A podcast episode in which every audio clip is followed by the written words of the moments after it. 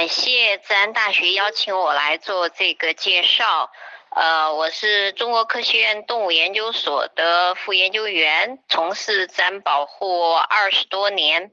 嗯，从这两年开始，呃，我开始告别过去传统的做研究的这个方法，呃，来推动一个叫保护地友好体系的建设。嗯。做这个工作的这个呃原因，是因为我我觉得过去我们的保护工作都是从事自然保护的或者保护区的工作人员在做，但是事实上，呃，这个社会当中的普通的大众、社区的老百姓，还有从事呃呃自然资源利用开发的很多的这些单位，实际上都没有。呃，参与到自然保护当中，所以我们的保护的成效非常低，仍然大量的看到的是更多的破坏。嗯，那建立在呃保护地友好体系的原因，就是希望能够呃让我们普通的老百姓，还有城市的老百姓都能够参与到保护中来。工作方式就是在自然保护地这些呃拥有非常重要的生物多样性和呃生态功能的这些地方，我们和当地老百姓还有当地的呃嗯保护机构呃一起合作，呃带动老百姓去做对自然保护友好的这些生产。比如说，在东北，呃，吉林珲春，呃，在俄罗斯、北朝鲜和中国交界的地方，有一块湿地。这块湿地的水非常好，它来自于东北虎的栖息地。嗯，同时这块湿地每年春秋两季的时候，呃，保育了，呃，上十万只呃候鸟。呃，涉及到六十多个种类，嗯，那么呃，在呃这些湿地呃为呃雁鸭类提供了非常重要的这个食物，嗯，在湖泊周边都是稻田，那这些稻田呃，当雁鸭类过来的时候，白天就在稻田里面歇息觅食。所以这个稻田的存在对候鸟的这个是有好处的。呃，我们嗯在做湿地保护的时候就没有必要把稻田彻底去掉，变成呃没有这个嗯种植农业的这种功能。呃，我们还是可以继续保留这样的水稻田，但是。过去依赖于农药化肥的行为需要得到改变，同时过去呃大量的在这些地方毒杀雁鸭类，呃嗯把这个大雁拿去呃吃肉或者是卖掉，嗯。我们从去年开始，去年春天的时候，和当地老百姓，呃，和珲春呃野生动植物保护协会三家合作，呃，签订的合作协议，嗯给老百姓提供呃有机生产技术呃的指导，呃，让他们不用农药化肥生产水稻，呃，然后在。收获之后，帮助他们销售出去。那么销售的这个经费当中，百分之八又返回来，呃，提供给呃珲春市野生动植物保护协会，让这个协会继续来组织呃嗯当地的自然保护和监督这些呃社区，继续按照保护地友好体系的标准来进行生产。进入第二年，这个大米很快就会出来。嗯，十二月份的时，呃，应该是十一月底的时候，就可以运到呃城市人民的这个手里边。嗯，这样的这种大米既健康，同时它又具有非常重要的生态保护的这种作用。种植的我们已经有一个减少农药化肥数量的一个积累，同时我们呃今年年初给呃保护协会提供了四点五万元的这个经费，呃经费虽然不多，但是对于当地的保护协会来讲，其实这是今年他们唯一一笔拿到手里的呃工作经费，所以今年农民和呃，协会呃态度都非常积极，今年的大米的生产要比去年顺利非常多，所以我们也在期待今年年底会有一个非常嗯丰收的呃一年。工作我们现在已经在全国呃十二个点上进行，大家可以看到这个表上，我们呃会涉及到的。呃，保护到的物种有这个大量的候鸟，东北虎、远东豹，呃，大熊猫、金丝猴、麝、亚洲象、长臂猿和天鹅等等，呃，覆盖范围也越来越大。我们会带给大家的这些产品，可以在这个图上可以看到。呃，这是我们的第二年，我们第一年基本上就是一个产品。嗯，今年已经有比较多的产品，希望呃逐步的发展，我们会有更加丰富的产品供城市的人民去选择。那么，这种城市的这种呃购买这些产品的这种支持，就会让。这些保护地在当地的这个老百姓能够去做对保护地友好的这些生产生活，嗯，让我们这些呃美丽的自然保护地能够得以保存下来。这是我们我的工作的情况的介绍。呃，回到我们今天的主题，我从事东北虎的保护工作是从二零零五年开始，所以到现在也有十年的时间。这十年的时间，呃，刚开始其实一直都是觉得东北虎的保护是一个非常非常困难的一个事情，嗯，觉得。呃，要实现我们的这个目标，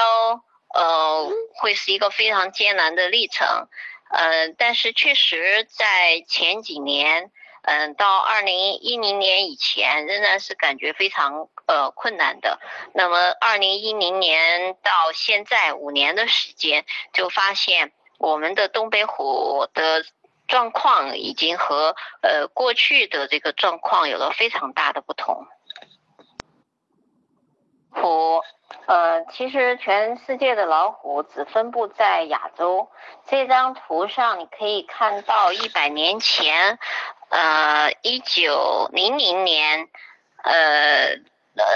老虎在全球的一个分布的情况。嗯，那深红色的那些区域就是一九九零年老虎的一个分布情况。所以这一百年，嗯的时间，我们。呃，老虎的这个分布的范围和数量下降，应该是达到百分之八十以上。嗯，老虎的这种状况岌岌可危，是我们国家。呃，过去两千年，从呃各种文献当中收集到的记录的老虎的分布的点，所以大家其实可以看到，老虎在我国的分分布是非常非常广泛的。其实除了两个大的岛屿，呃，在这个大陆呃范围内，基本上都有老虎的分布。呃，现在看到在羌塘。嗯，青藏高原的腹地，呃，感觉好像没有老虎的分布，但是有很很有可能是因为没有数据，或者说没有呃记录。当然，那个地方也特别的呃海拔高，而且寒冷，嗯，可能这个老虎数量非常少。分布图上，你们可以看到我们国家的老虎一步步呃栖息地和数量缩减的这个状况。现在应该讲，在我们国家只有呃五十头左右的老虎其中绝大部分都分布在东北，呃，是东北虎，嗯，这是一个呃亚种。但是我们可以看到，在这个图上，我们在云南，呃，南滚河，呃呃西双版纳这些地方，应该是还有印支虎的存在，但是实际上。嗯，从应该是一二年最后一头，呃，在西双版纳的老虎被当地村民枪杀之后，呃，还没有更多的老虎踪迹的报道。嗯，有的话，它的这个数量也是极少。孟加拉虎是在西藏的墨脱，呃，这个种群，嗯，是根据，嗯。二两千年，WCS 在呃墨脱做的一个社区调查，对当地老百姓的这个家畜被牛吃的这个状况，呃来进行的一个估计。但是后来在墨脱进行的一些生物多样性快速调查，呃，他们呃已经有似乎。有十年的时间，已经没有再有任何老虎的这种踪迹，所以这个孟加拉虎在墨脱是不是还继续存在，现在也是一个疑问，因为它是一个相对孤立的一个种群，呃，可能因为嗯数量太少，自己也在慢慢走向灭绝。到一九九八年，呃之前。呃，老虎的这个研究和保护在中国基本上是一种空白。嗯，呃，六七十年代、五六十年代开始在嗯把老虎作为一种害兽来来消灭，因为它吃家畜啊、伤人呐，所以武松打虎是被作为一种颂扬的一种行为。呃，那在五六十年代也是。呃，国家奖励呃支持打虎，那到了七八十年代开始意识到老虎的数量的减少，所以呃八十年代应该是禁止打虎了。但是栖息地的这种丧失，还有老虎的这种偷猎问题，其实一直在持续，所以呃咱们中国的这个老虎呃的数量。五六十年代到现在下降的速度是非常非常迅速的，因为呃九八年以前一直缺乏研究，虽然有呃专家担心老虎的数量一直在迅速的下降，呃但是没有真正人去了解老虎到底还剩多少，所以一九九八年的时候由 WCS 呃的俄罗斯专家。带着中国的，其实不是俄罗斯专家，他也是俄罗斯是美国人。那么那些国际专家带着中国的专家一起做了第一次呃东北虎的数量嗯清查。那么那个时候估计我们国家的老虎就只有十六只左右了。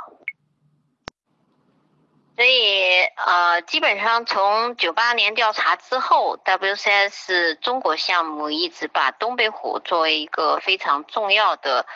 呃，研究的课题和推动的保护的这个项目，应该说 WCS 在东北虎保护的前十年的时间，起到了对东北虎保护起到了呃非常呃应该说是核心的这种呃作用。那它的非常重要的一个是持续的去监测老虎的这个数量，另外呢。嗯，大量的去推动，呃，清除猎套的这个行为。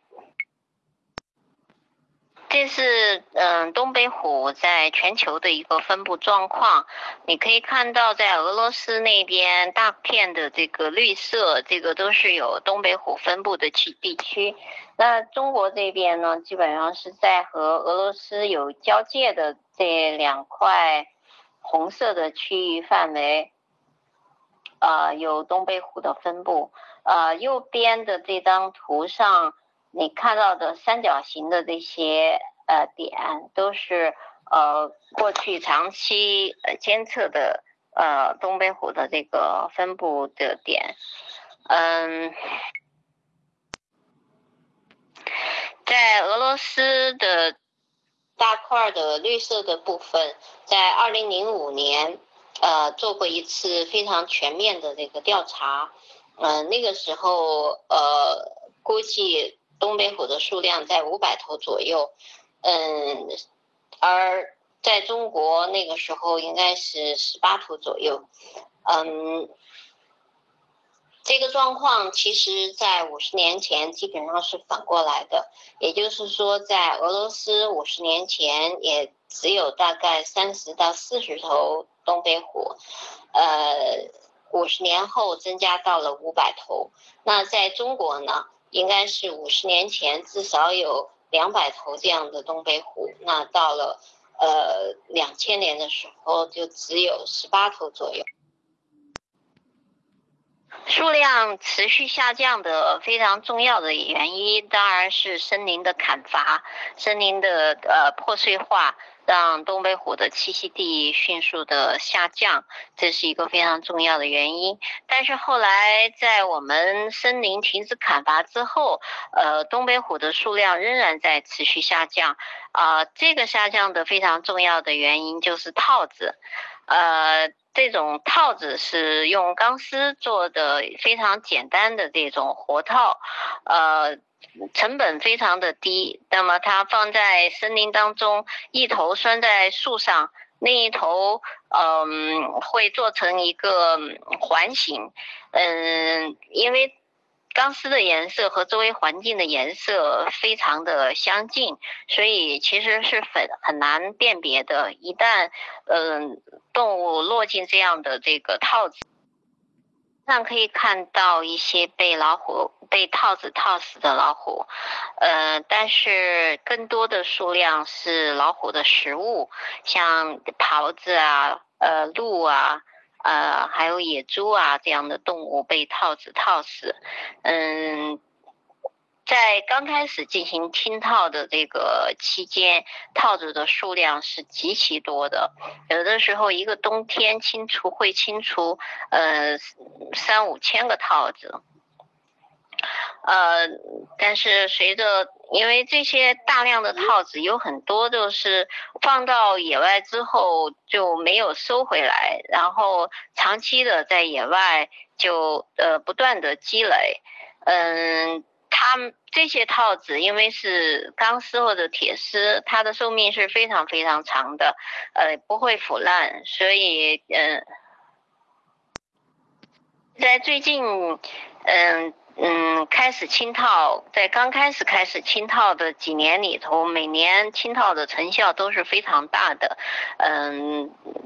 保护期内，我是指的这个是在保护期内，一年总是能清出三五千个套子。然后随着清套的这个，呃，清除呃的数量越来越多，积累的数量越来越多，然后到二零一零年左右。呃，在保护期内清套，每年差不多可能就清出五百个左右的这种套子。到二零一二年、一三年到现在，呃，嗯，除了保护区，嗯，继续在保护区范围内清套之外，我们开始在推动。呃，这个工作呢，嗯，主要是保护地友好体系在推动，呃，做保护区外的清套。那么过去的现象又再次发生，就是在这些区域保护区外清套的这个数量，在前几年，呃，每年都是两千多个以上，呃，呃。一四年还有今年年初一五年一个月的持续的一个清套工作是都是清出了两千多个套子，嗯，这个不仅说明，这个说明在保护区外，呃，不断的有人在放新的套子，嗯，保护区内现在可能老百姓呃知道是违法的事情，所以。呃，不敢放太多的套子。那保护区外呢？过去一直没有人管理，所以呃，仍然会有这个套子的存在。嗯，而且每年还在放新的，所以我们今年从去从二零一五年春天开始，我们开始嗯推动当地的老百姓来进行清套，而且让他们嗯。承包自己周边山地，嗯，如果在这些山地当中发现了套子的话，就不给他奖励；如果完全没有套子，做得非常好的话，我们就给他嗯几千块钱的这种奖励。这种方式让老百姓自己来进行清套，嗯，成为一个长期的这个这个呃自自主的行为。另外一个就是，呃，人虎之间的冲突问题其实是非常严重的。呃，在两千年以前，嗯，到零三年，嗯，老虎的这个。商家处的这个量还是比较少的，但是两千零二年开始，这个数量在迅速的增加，呃，所以 WCS 也是寻找资金，在开始的到零六年以前，在嗯用 WCS 找来的资金对呃。被上家畜的这些家庭提供一定程度的补偿，不是百分之百的补偿。那国家从二零零六年开始，呃，接过这个重担，开始对呃牛商家畜的。就算是也在这些地方尝试一些嗯新的方法，因为呃。为什么老虎会伤会吃牛？一个非常重要的原因是当地老百姓长期就是把牛散放在森林里头，所以和野生动物非常相像。它是春天的时候放出去，到秋天的时候收回来，然后平常呢就会有的时候会去呃撒一点盐，给他们提供一些这个盐分。嗯，除此之外，很多的这个。牛都是像野生动物一样，嗯，生活在森林里头，那自然老虎会把这些牛当食物，而且因为牛的这个呃速度是相对于野生动物会慢很多，很容易捕捉。有一段时间，我们呃我在 WCS 的时候，也是在推动建立一些围栏，然后劝老百姓白天呃把牛放出去，晚上把牛赶回来，因为老虎吃牛的时间大部分都在夜里、凌晨这样的这种时间，如果能够把这个时间在这个围栏里头，在家庭的旁边，嗯，度过的话，这种被牛吃的机会就会非常的少，所以我们也尝试了这样一些工作，但是后来发现围栏是做了，但是当地老百姓并不愿意去花力气每天把牛赶回来，所以实际上可能应该算是一个不成功的一个尝试吧。给老百姓发那个补偿金的时候的这个照片，那现在的这个补偿，啊，已经呃完全由政府来实施，呃，只要是有证据证明这头牛或者其他动物家养动物是被老虎吃掉的话，它是百分之百的补偿，所以在这一点上。嗯，国家还是做的非常好，老百姓对呃老虎基本上这种怨言还是比较少的。虽然还是还是有人会有损失，因为有一些牛呃在野外被吃掉，可能没有被人发现，嗯，他没有证据证明他失踪的牛是被老虎吃的，所以这种情况也没有办法补偿。因为清套的工作，呃，还有这个保护方面的这种改进，实际上 WCS 在珲春嗯那边长期的这种监测的工作，呃，在二零嗯一零年以前就已经非常的清楚记录到，老虎在珲春活活跃的程度在逐步的提高。这张图上可以看到，二零零一年，呃，老虎的出现还是非常少的。二零零五年的时候开始进入到珲春的境内。保区内、保区外都有，主要是集中在北部地区。那么，二零零八年的时候，你可以看到南部地区也已经有呃比较多的老虎的这个分布的状况。那最近几年的监测发现，嗯，老虎在在嗯南部老虎的分布更加的活跃，数量也呃似乎呃更多，而且出现。嗯，繁殖虎，呃，老虎带母母虎带小虎的这种状况，也主要是在南部地区发生。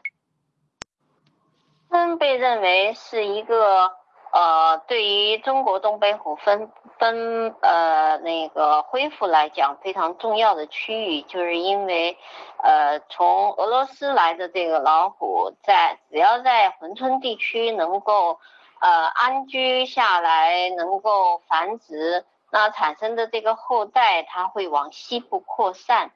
嗯，那这种状况实际上在一九九八年的时候就已经预测到了。那么在二零一五年的今天，我们事实上就已经看到这个老虎已经扩展到我们国家的西部地区，成效是非常明显。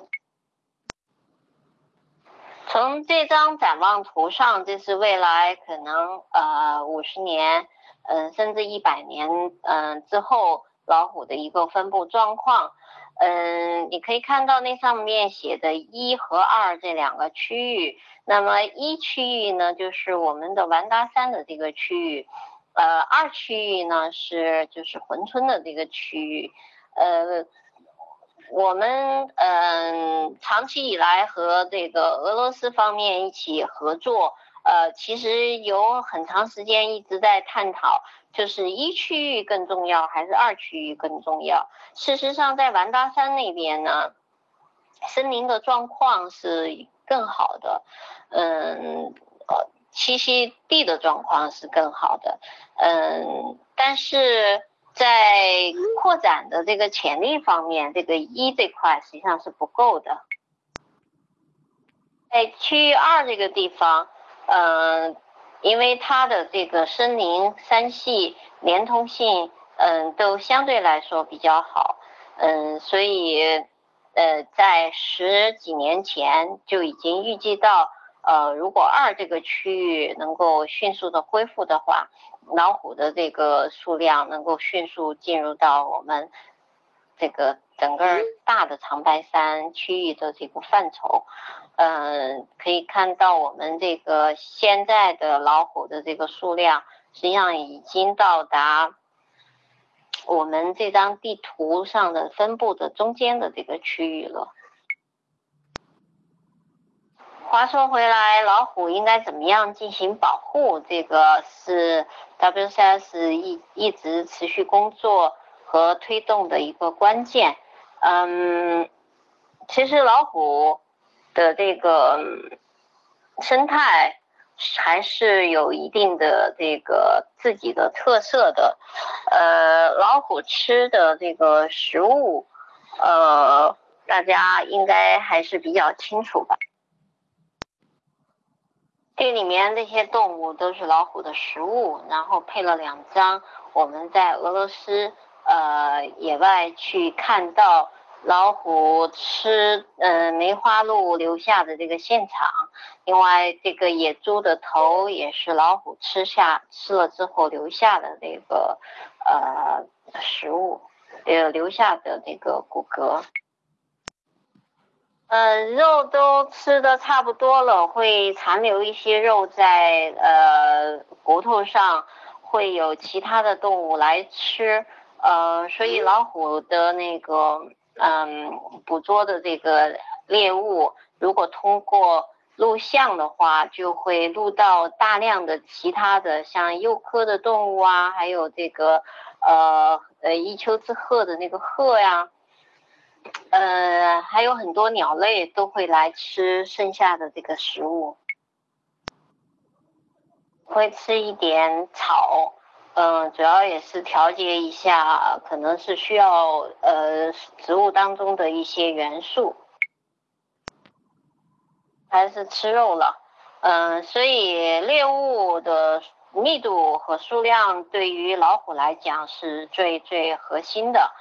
嗯，老虎有一个非常清楚的社群结构。这种社群结构也是通过长期的科学研究，主要是俄罗斯和呃印度、泰国方面的这种大量的数据的积累，发现了老虎的呃社会的这个结。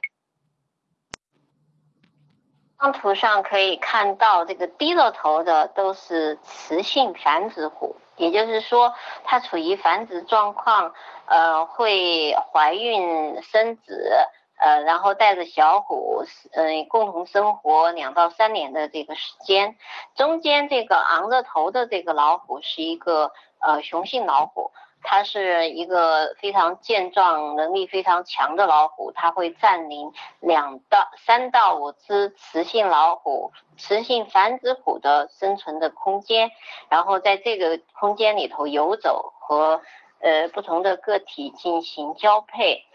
嗯，但是雌性繁殖虎它们的活动领域绝大部分之间是不重不重叠的，那么这种不重叠的原因是和它的食物有密切的关系。当图上显示的是一头老虎它需要的这个猎物的量，呃，三角形这个区域范围实际上是这个老虎一年吃的这个数量。差不多是五十到七十头老虎，呃，这七十头那个鹿或者野猪的这个数量范围，差不多老虎一周会捕猎一次，呃，然后七十二呃五十二周，所以就是五十头，嗯，然后这个。雌性的老虎带着小老虎的话，它会捕猎更多，所以有的时候能够到七十头这样的这个动物。但是在老虎的生存空间里头是不能只有这呃五十到七七十头的猎物的，嗯，它只能捕食当其中的百分之十，所以这大概是五百头以上的这个猎物。所以这样的话，就基本上能够呃理解，呃前面那张图上社群结构这张图上，一头雌性老虎的呃的所拥有的领域范围当中，呃猎物的这个数量，这个数量这个圈里面应该是差不多有五百头以上的猎物存在，它才会在这样的一个区域里头。呃，安居下来，因为它要保障他的小老虎和他自己有足够的食物，而且他会坚守他自己的这个领域范围，不让别的老虎进来，就因为他不想他的食物被其他老虎吃掉。这张图下面是俄罗斯，呃，捕捉嗯老虎，然后给它戴上项圈儿。呃，上面那张图呢，就是呃带了项圈的这个动物，它的活动范围的一个清晰的记录。呃，可以看到这不同的斑块都是不同的雌性的老虎，它们之间的重叠是非常的小的，基本上这样的一个范围就是在四百五十平方公里的一个范围。是嗯，给老虎戴项圈这个工作做了非常多年，非常有成效。应该是有差不多一百头左右的嗯东北虎都被戴过项圈，嗯，但是最近几年戴项圈的这个制度管理的越来越严，嗯，所以戴项圈的这个数量已经在大大的减少了。是 WCS 的工作人员，嗯，给老虎戴上项圈之后，给它安装一个跟踪器。呃，在过去，这个跟踪器呢是要用，就像右边这个举着一个呃接收器的这样的一个设施来去寻找它。那么现在的这个项圈呢是带的卫星的 GPS 的这种跟踪器，所以你不用到野外去跟踪。只需要接收呃嗯卫星的这个信号，呃，确定嗯发发送的频率，比如说一天发一次啊，还是九个小时发一次，呃，反正发的频率越高的话，这个项项圈的使用的寿命越短，因为它耗电。如果发的频率少，那就使用的这个呃时间会更长。有了这个项圈儿，呃 GPS 项圈之后，呃通过卫星就能够对它的位置进行定位。但是通常来讲，他们会给老虎带的这个项圈儿，既可以近距离的。用手持的这种接收器来，嗯嗯，近距离精确的定位，研究它的行为，也用这个 GPS 来，呃，卫星的进行定位，呃，所以这个研究的手段也越来越高。嗯，在过 CS 的时候，一直呃试图呃在中国给老虎戴项圈儿。然后在科学院的时候，也是希望能够有这样的这个实践，但是因为给老虎抓老虎，然后给老虎戴项圈儿，呃，得到的许可，呃的难度实在太大，嗯，到现在还没有得到任何的许可，所以到现在也还没有做。另外一个，嗯，在过去，呃。五到十年的这个时间内发展非常迅速的一个研究手段就是红外相机。呃，这张照片是红外相机拍的，实际上就是老虎自己给自己拍的照片。那么这个红外相机它有一个红外的呃感应器，只要是热量的这种东西在感应器的范围内，它就会启动照相。嗯，所以任何动物在它的这个。红外探测的这个范围内都会启动照相的，嗯，老虎还有豹这两种动物，它有自己的一个非常重要的一个特点，就是老虎的这个身上的这个斑纹，就像人的手指印一样，都是唯一的，所以它它的照片可以呃确定个体。该说，在二零零三年，咱们国家嗯用照相机拍到了第一张我国的野生的老虎的这个照片。那么这个相机是 WCS 提供的，呃，珲春的自然保护区的嗯人员在知道。老虎吃牛的之后，就到现场架了这个红外相机，拍到了第一张照片。呃，这五张就是持续的，都是通过老虎吃牛的信息之后，然后到这个尸体，呃呃牛的尸体旁边架设红外相机拍摄的这个照片。我们一直觉得老虎的密度非常非常的低，拿红外相机进行拍摄的话，它的效率会呃非常不明显，因为觉得可能很难去拍到老虎。但是事实证明，我们过去想的呃是错误的，在。嗯，吉林省林业厅的大力嗯组织和推动之下，联合了非常多的单位，对整个珲春地区，呃，把呃珲春地区有老虎分布的重要的区域都画了呃三乘三公里的这个网格，那么每一个网格里头架设一对红外相机，你可以看到这张图上都是。呃，在我们工作当过程当中，嗯，所有的这些单位呃共同架设的这个相机的这个位点，嗯，那通过这个方法，实际上呃我们现在已经非常的清楚了解到老虎的真实的数量。我现在给大家看的一个视频是 WCS 拍摄的一个。红外相机拍摄的一段视频，嗯，这个视频，嗯，我没有征询 WCS 的同意，就在这儿发给大家，请大家不要往外传播。嗯。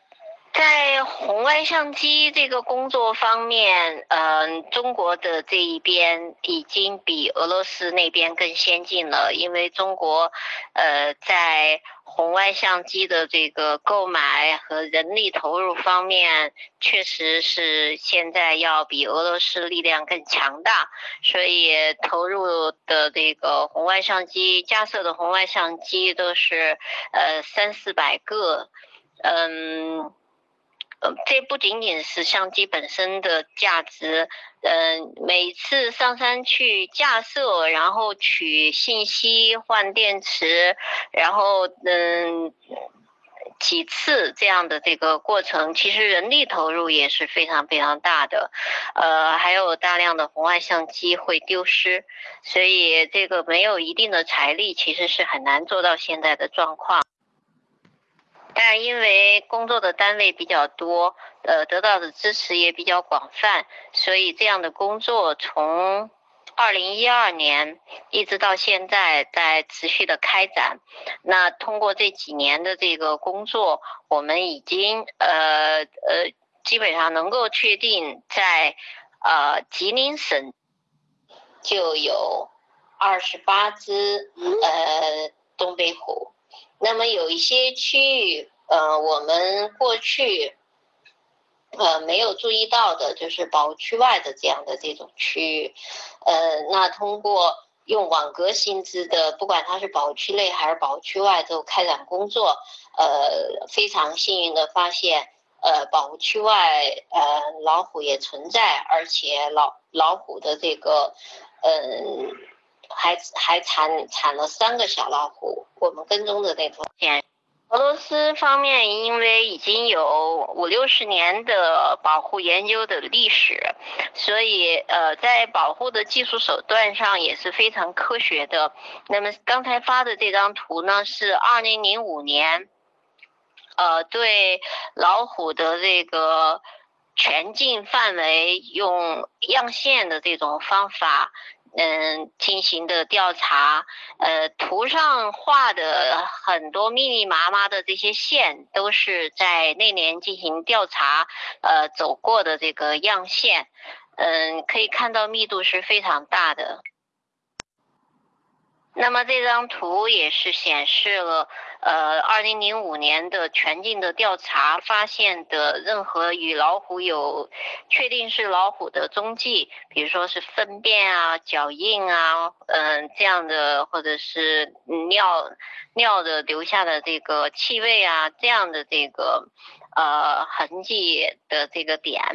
嗯，根据这些这个调查，当时估计老虎的数量是在五。俄罗斯还长期做的一个，我们目前来讲还完全没有做的一个工作，就是他在呃全国有老虎分布的范围里头挑了十六个非常有代表性的区域，呃，覆盖了不同类型的栖息地和地域的这个范围，呃，而且也是非常重要虎分布的区域，对这十六个区域每年都会进行监测。嗯，这张图就是用一个区域的一个放大或者说示范，呃，那它会在这个区域里头设立固定的样线，每年都会沿着这样的样样线，呃，去呃调查发现这个呃老虎的踪迹点以及老虎食物的密度，呃，那这样的这个数据呢，能够。呃，代表或者说通过它来去推测，呃，俄罗斯全国老虎的一个状况是，以及老虎的猎物的状况，它属于是在上升还是在？在俄罗斯那边，呃，大量的森林保护区外的森林还属于个人，呃，所以呃仍然有。呃，运动狩猎的这种状况，那这些十六个区域的这种数据，也是能够帮助国家，嗯，根据当年啊有蹄类动物的这个数量，来去下达每个区域每年允许打猎的这个数量。那就是从二零零九年。呃，一零年、一一年，我在珲春，呃，还在做 WCS 中国项目主任的时候，推动了珲春开展了连续三年的老虎文化节的这个宣传工作。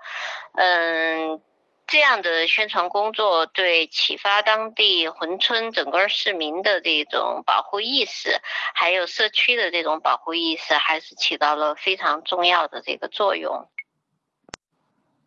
一零年是老虎的，呃，是虎虎年，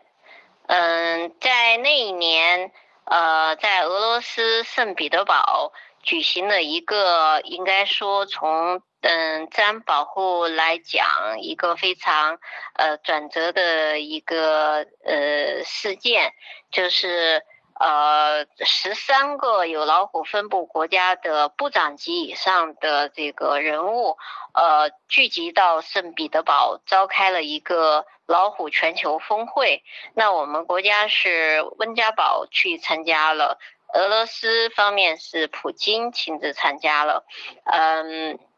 那这样的一个老虎峰峰会上面，去设立了一个非常重要的老虎保护的目标。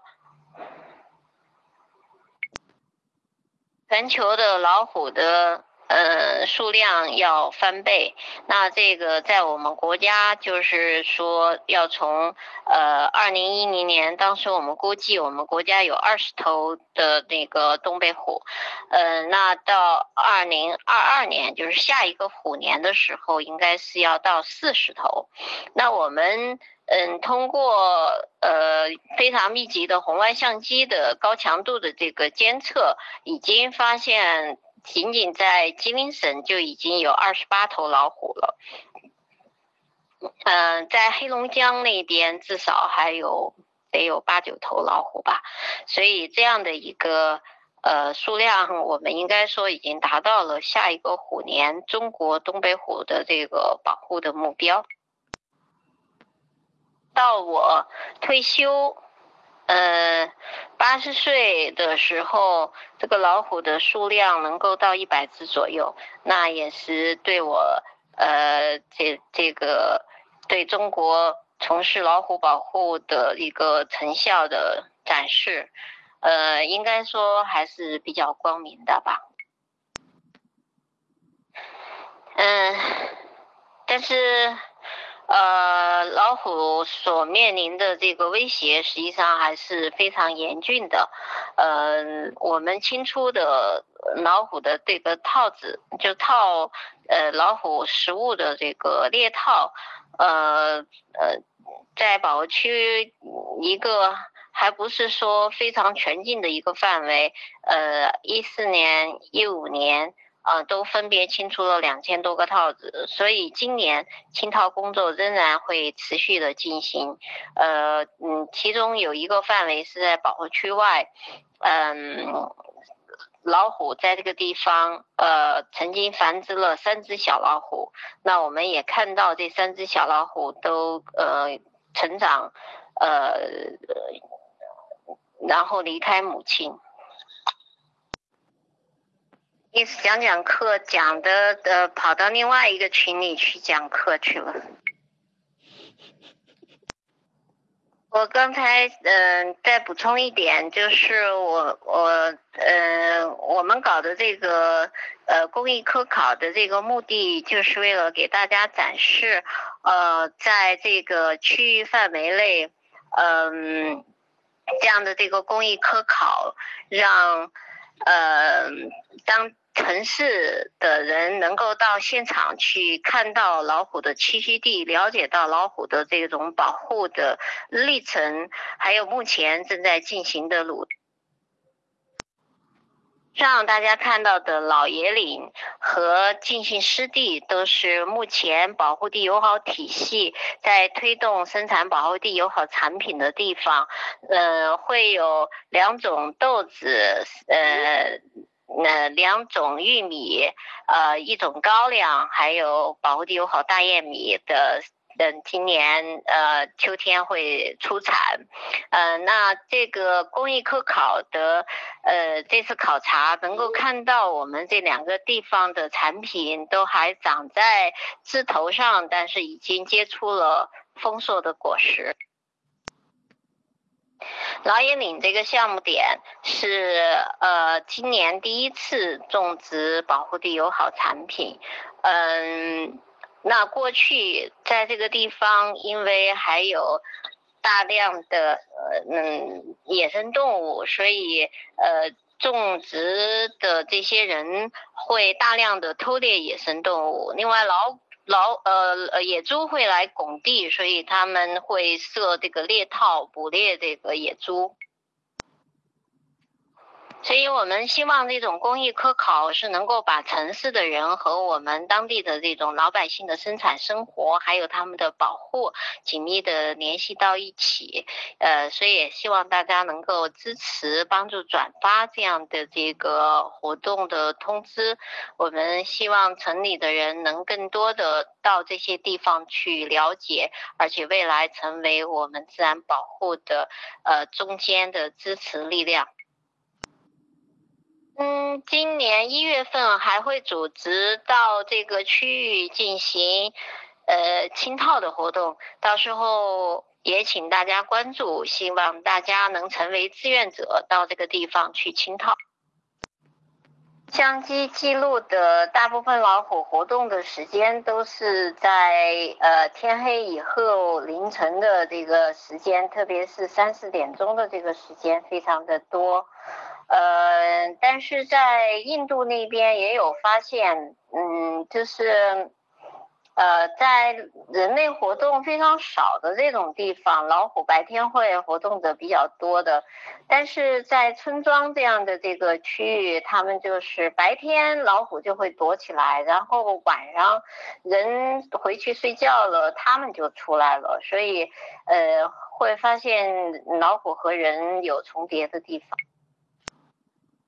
野生动物也会根据，呃，环境条件，呃，它的生活习性，呃，和行为有所改变。我们红外相机有一个点，呃，拍下来特别有意思的内容，呃，因为呃，老虎的左右两边的那个条纹会不一样，所以我们所有的点都会。架两个相机，就是在老虎呃经过的路的两边，左边一个，右边一个，这样能够希望能够把它的左右两边的都能拍下来，嗯，然后。呃，有一个点，有一次那个母老虎把一只，呃，一棵树上发现了一棵树上的红外相机，所以它费了很大的劲把那个红外相机咬下来，呃，这个整个过程都被另外一头一个相机给拍摄下来。特别有意思的是，他实际上把那个相机咬下来的原因是他想给他的小老虎一个玩具，所以，嗯，另外一个相机呢就不断的在拍摄，呃，呃，那个母老虎把相机咬下来之后交给小老虎，然后小老虎就一直拿着这个相机一直在玩，玩了好几个小时，差不多从凌晨一点一直玩到。嗯，早晨三四点钟，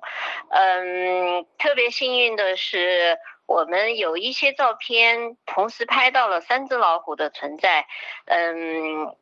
然后拍摄的，嗯，这一次连续的一个过程，也是告诉我们，其实老虎它的生活还是非常丰富的，也需要玩具，然后呃玩耍的也非常开心，而且持续的时间也非常的长。是独居的动物，嗯，特别是雌性繁殖虎，它的领域性是非常非常强的。然后，嗯，其他的老弱病残或者亚成体的这些老虎，它的游走度是非常大的，有的时候，呃，几天可以走一百公里。这也是为什么过去俄罗斯专家一直认为中国的这个东北虎，嗯，只有雄性没有雌性，或者说没有繁殖的雌性，只有那种能够产产了崽的雌性才证明我们国家是真正有东北虎。那最近呃几年拍到的，嗯，母老虎带小老虎的这个状况，能至少有有五次吧，呃，五次不同的。所以这些也说明老虎开始在中国定居，一定和狮子是不一样的。狮子是群居动物，但是老虎是独居动物，这和它的这个森林的栖息地状况是紧密相关的。嗯，把老虎放在一起，呃，显然它嗯是不不适合的，所以。嗯，人工养殖老虎存在非常多的这个问题，嗯，但是今天这个时间也有限，所以没有办法来来讲解了。呃，目前吉林省的保护力度还是非常大的，就是任何的在整个吉林省任何地方的偷猎都是不允许的，虽然。嗯，不是列为一级，但是实际上还是都是属于非法的行为。嗯，呃，列入一级是一个非常啊复杂的一个过程。我们现在斑鳖在全国只剩下呃两只，但是仍然没有被列入一级。呃。它和我们国家的野生动物保护法不健全有非常重要的这个关系，但是地方的法律会比较的灵活。那在吉林省，呃，从今年开始完全停止砍伐，嗯，另外就是呃，任何地方的这种打猎，任何的动物都是非法的，所以它的保护力度还是。